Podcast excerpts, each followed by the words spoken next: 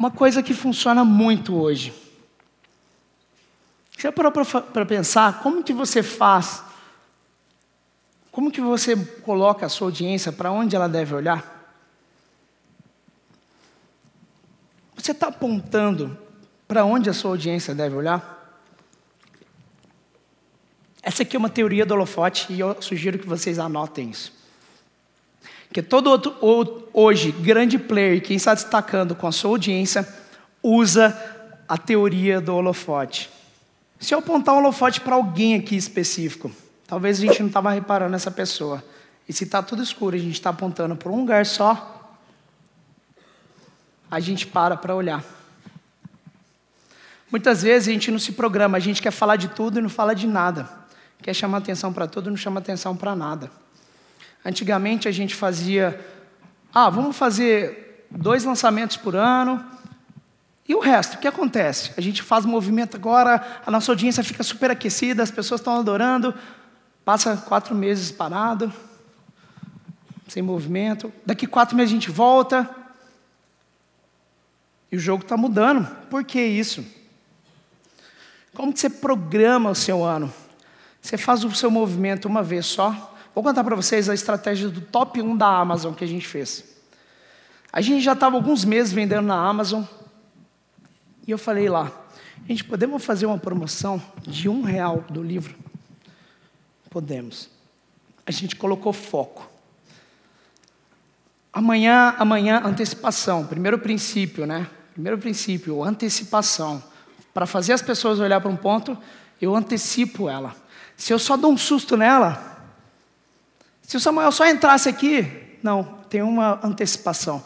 Uma coisa é, a gente começou, amanhã vai rolar. Livro na Amazon, um real, um real, um real.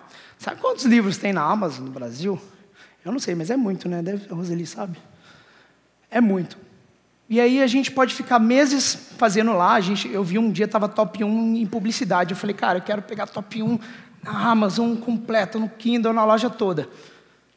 Então vamos lá, foco.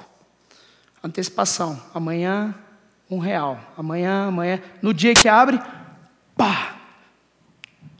Muitas pessoas compram na hora, começa a comprar, o algoritmo aquece, começa a acelerar, começa a subir, e aí vai, todo o movimento.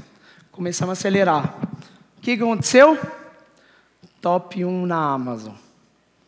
E eu ganhei um título que eu posso usar para o resto da vida. Top 1 na Amazon nosso livro mais vendido, porque eu coloquei foco uma vez, eu coloquei o holofote uma vez ali. E eu te falo, qual foi meu holofote no dia seguinte? Fomos top 1 na Amazon. Para onde você quer que sua audiência olhe? Para onde você está mostrando para ela olhar?